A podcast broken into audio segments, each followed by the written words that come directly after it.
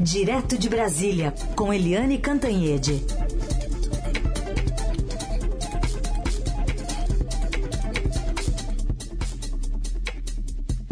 Oi, Eliane, bom dia. Bom dia, Raíssen, Carolina, ouvintes. Oi, Eliane, bom dia. Vamos começar então falando sobre o presidente Bolsonaro que vai receber hoje no seu gabinete os ministros Edson Fachin e Alexandre de Moraes.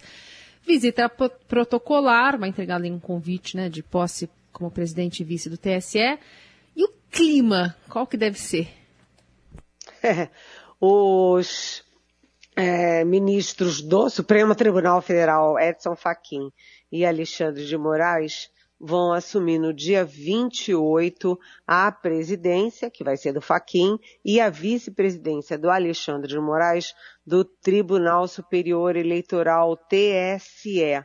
E aí os dois vão fazer uma visita protocolar hoje às 11 horas ao presidente Jair Bolsonaro no Palácio do Planalto para entregar os convites para ah, para que o presidente Bolsonaro possa, é, enfim, possa comparecer, possa prestigiar a posse dos presidentes do Supremo, do, do TSE.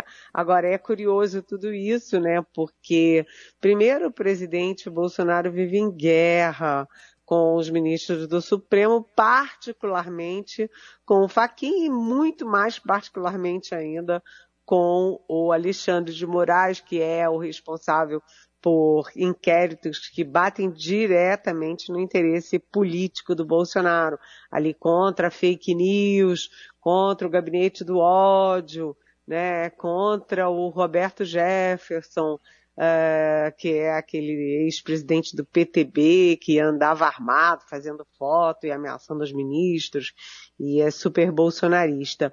Então, é uma visita protocolar, mas que vai ter, assim, uma simbologia importante e que vai ter muita saia justa. Inclusive porque, além dos cinco inquéritos do Supremo contra o presidente Bolsonaro, há também um inquérito no próprio TSE contra o Bolsonaro por causa daquela live em que o Bolsonaro é, usou, né, é, um vazamento é, que eles consideram criminoso e a Polícia Federal também considera criminosa de inquérito sigiloso da própria Polícia Federal para atacar o sistema eleitoral brasileiro, para atacar as urnas eletrônicas brasileiras e fica sempre todo mundo pensando se o Bolsonaro não tem o interesse de fazer o que o Donald Trump fez nos Estados Unidos, que é se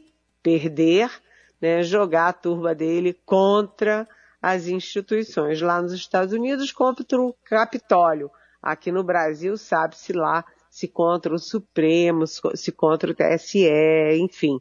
Então, é, é, curioso, né? Mas o poder tem dessas coisas, tem protocolos a serem seguidos e o Alexandre de Moraes e o Faquim fizeram questão de agir institucionalmente, né? Seja quem for o presidente, eles vão lá entregar o convite.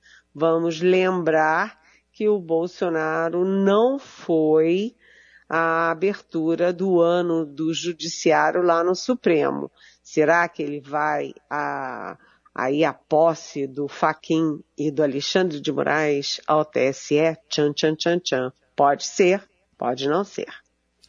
É, é um convite impresso, então, né, Helena? É isso? É impresso, né? É. é. é. É, é um convite impresso, não eletrônico. Não é eletrônico, não, não foi por meio.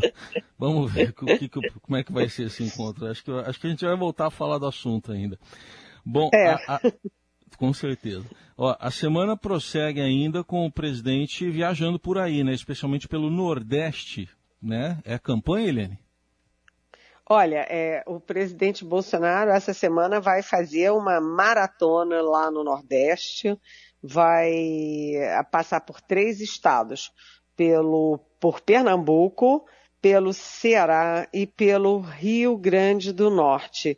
E uh, o que está por trás, oficialmente, protocolarmente, são obras do Rio São Francisco. Por exemplo, o presidente amanhã vai estar em Salgueiro, no interior de Pernambuco, num evento para acionar as bombas do núcleo de controle operacional da estação de bombeamento do sistema da transposição do Rio São Francisco. Mas é claro que o presidente Jair Bolsonaro, ele, enfim, ele ele está muito mais em campanha do que a, a acostumado ali com os atos de governo em acompanhar o que está acontecendo na presidência. Portanto, é, dez entre cada dez políticos, juízes, é, ministros veem essa maratona do presidente no Nordeste como atos de campanha, até porque o Nordeste tem 40 milhões de eleitores, é super povoado, é um dos maiores colégios eleitorais do país e é um reduto do ex-presidente Lula, que é o favorito nas pesquisas para a presidência em outubro. Então, o presidente Bolsonaro tem esse pretexto aí da transposição do Rio São Francisco, mas no fundo, no fundo, ele estará em campanha. E ele vai estar ali na boca do leão, porque Pernambuco, por exemplo, é, não é apenas o estado natal do ex-presidente Lula, mas também é o estado onde o Lula e o PT são sempre campeões de votos nas eleições. Vamos ver como é que vai ser lá. Bom, vai ser lá e depois o presidente vai viajar para mais longe, né? E tem uma pergunta aqui do nosso ouvinte Luiz Araújo. Quer saber o que, que o presidente Bolsonaro vai fazer na Rússia nesse momento? Putin que apoia Cuba e tem milhares na Venezuela como guarda-costas de Maduro. Não é mais uma contradição desse governo? Pergunta Luiz. Oi, Luiz.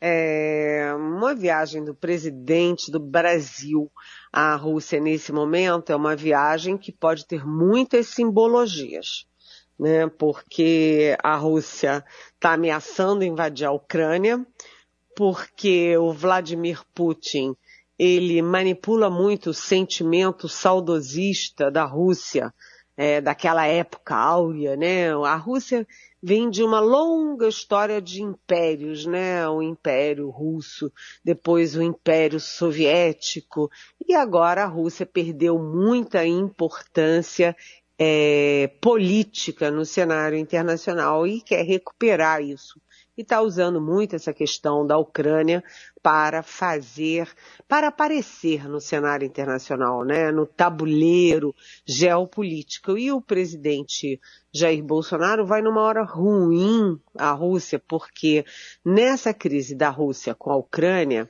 a Europa ficou meio assim, sabe, lavando as mãos, meio assim, fingindo que está nas negociações, mas muito assim a reboque. Na verdade, isso se transformou num confronto de gigantes entre Moscou e Washington. E isso ficou ainda mais é, grave, Luiz, porque a China entrou nesse conflito a favor da Rússia. Então, então Rússia e China contra os Estados Unidos do Biden.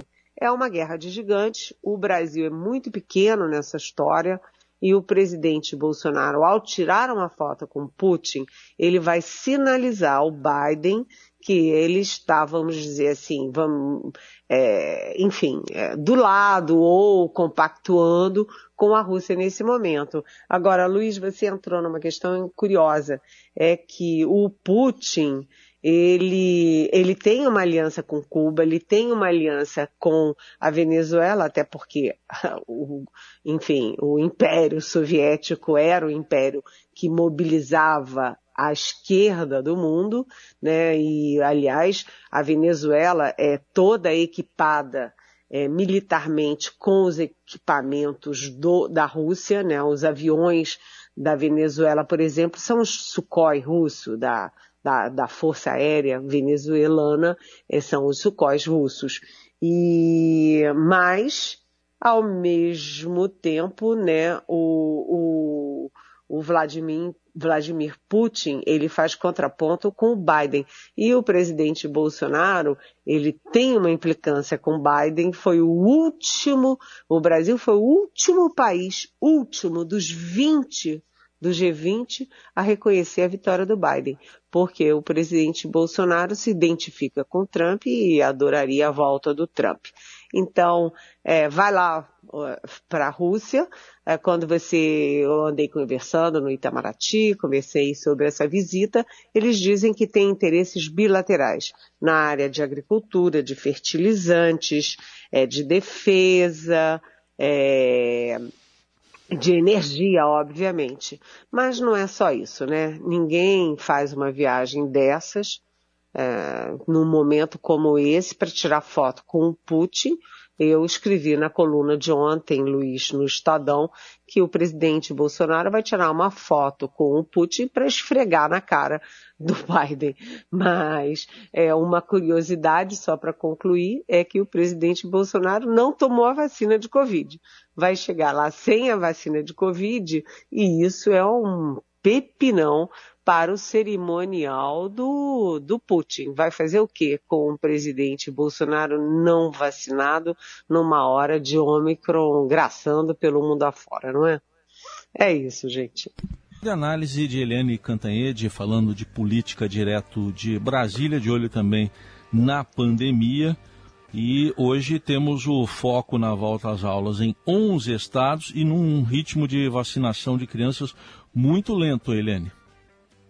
Pois é, Heisen, Carolina, ouvintes, isso é uma preocupação, né? Uma preocupação geral, porque o negacionismo, né? o povo brasileiro, a população brasileira resistiu ao negacionismo na época da vacinação dos adultos, porque todo mundo no Brasil, né? É, sabe o o efeito da vacina, né? É esplendoroso ali para conter sarampo, coqueluche, tétano, né? É, enfim, a vacina salva vidas, salva a, né, as condições de vida é, das pessoas. Então, todo mundo se vacinou. A vacinação brasileira já chega a 70% em, em a vacinação completa para os adultos. Mas no caso das crianças, o presidente Jair Bolsonaro foi mais eficaz no negacionismo e na campanha contra, né?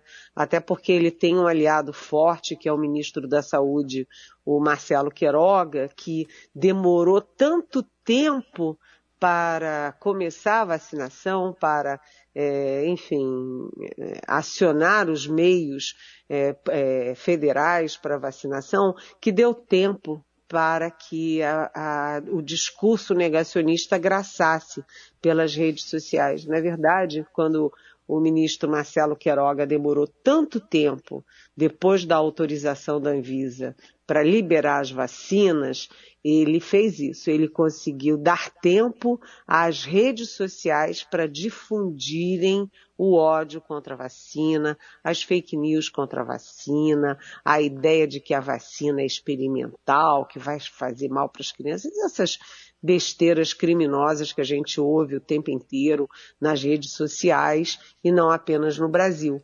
Então, o ritmo de vacinação das crianças está muito baixo né? A, gente podia estar vacinando 75% das crianças é, de 5 a 11 anos e não está nem perto disso, porque os pais estão receosos. Então a gente começa aí a, a volta às aulas em 11 estados com essa espada de Damocles na cabeça, né? As crianças não estão devidamente vacinadas. E aí eu acrescento que no Rio de Janeiro tem um acréscimo a tudo isso, é que 74% das escolas públicas já é, se já foram alvo ou já estiveram próximas de tiroteios. Portanto, é, depois de dois anos de pandemia, as crianças fora das aulas, né, tendo que fazer aula por internet e quantas milhões de crianças brasileiras não têm internet, não têm celular, não têm computador para acompanhar as aulas, ou seja, é uma tragédia, né? é, a gente agora tem uma volta às aulas tão tumultuadas. É, não precisava ser assim, né? Não precisava ser assim. Então vamos fazer a nossa parte, vamos estar todo dia fazendo a campanha pela vacina sim, vacina das crianças mais ainda. Tá aqui a nossa campanha, né, gente? É isso.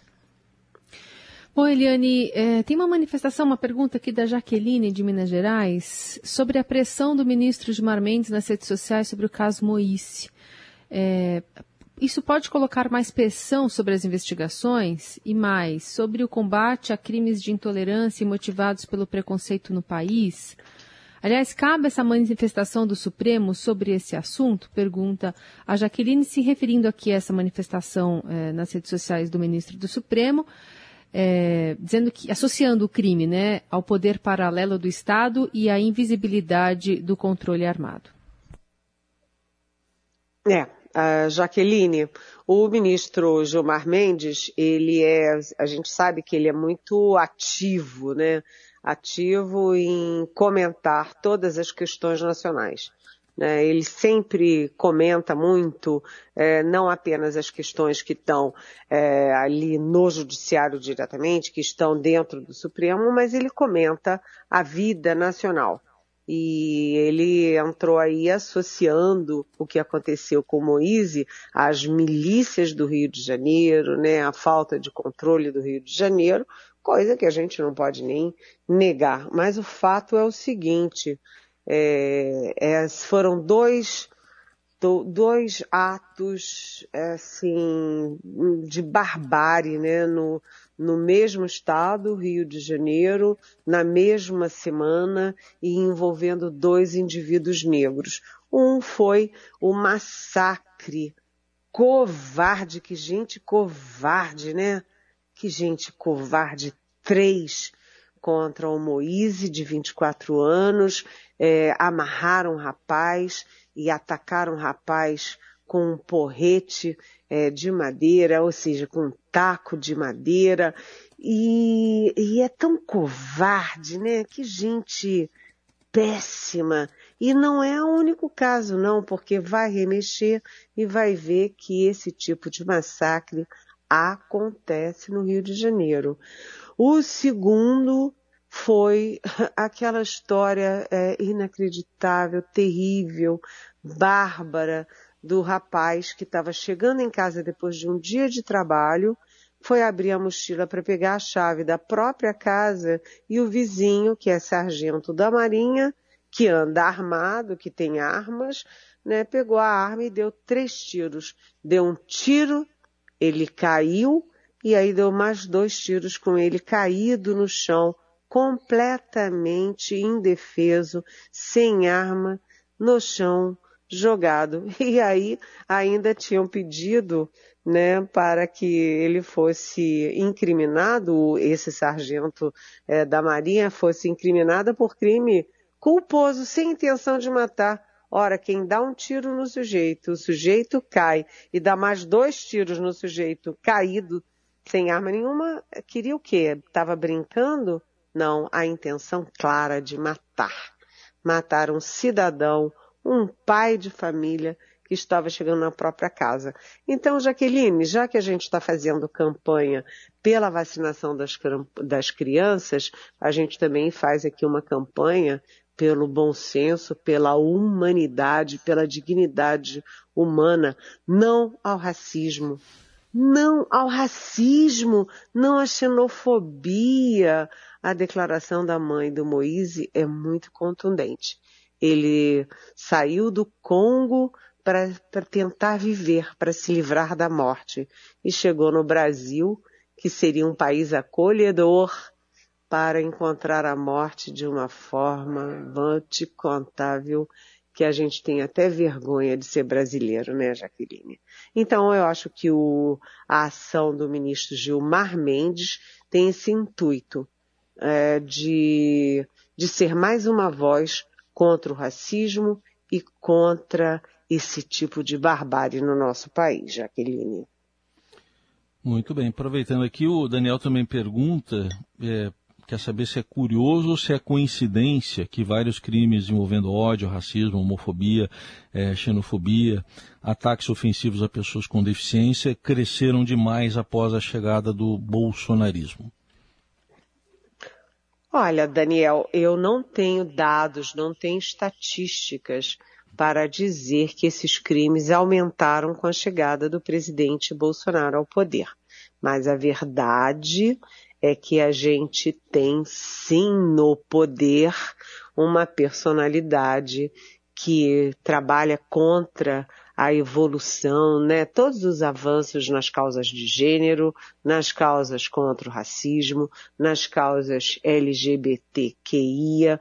Isso é verdade. A gente teve agora, Daniel, um exemplo muito claro do deputado Eduardo Bolsonaro, que é o filho 03 do presidente, é, associando aquela cratera do metrô de São Paulo ao fato de a presidente da empresa que cuida disso ser uma mulher. E ele diz, está vendo o que, que dá o politicamente correto? Puseram ela lá só porque era mulher. E aí a gente pergunta, de onde ele tirou isso? Ela foi colocada lá porque ela é uma engenheira muito capaz, que tem uma boa biografia, né? E que faz muito bem o trabalho dela, né? A cratera não tem nada a ver com o fato da engenheira ser mulher ou não.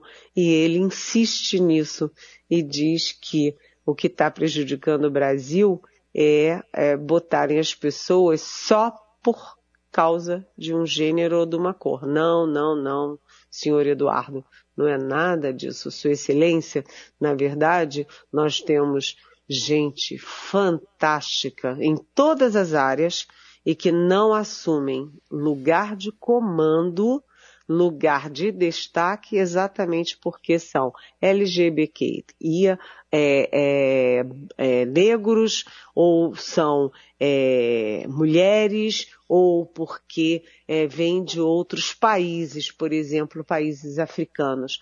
O senhor tem um, um, um argumento todo deturpado, é, Excelência Eduardo Bolsonaro. Então, Daniel, eu não tenho estatísticas para te dizer isso, mas dizer sim que o presidente Bolsonaro é, é daqueles que acha que essa Marielle levou aí o que merecia, com certeza. E as redes bolsonaristas são claramente nesse sentido, né? Então, criminalizar as pessoas pelo gênero, pela orientação sexual, pela cor da pele, é, isso, isso é muito claro e isso é uma batalha das redes bolsonaristas, sim. É isso. Até uma forma de, de ver essa análise como ela é torta é, é, pensar, por exemplo, em algum outro acidente se questionou que a causa pode ser atribuída porque quem era responsável pela obra era um homem? Não, né? Ah. não é uma pergunta, não é uma, uma questão que é levada em conta, a não ser quando tem uma mulher ali em posição de destaque. Muito bem, Eliane Cantanhede, volta amanhã a partir das nove aqui no Jornal Dourado. Lembrando que a conversa está sempre disponível nas plataformas em formato podcast para você ouvir, entender melhor as análises que ela coloca ao vivo por aqui. Boa semana, Eliane. Boa semana. Beijão. Tchau.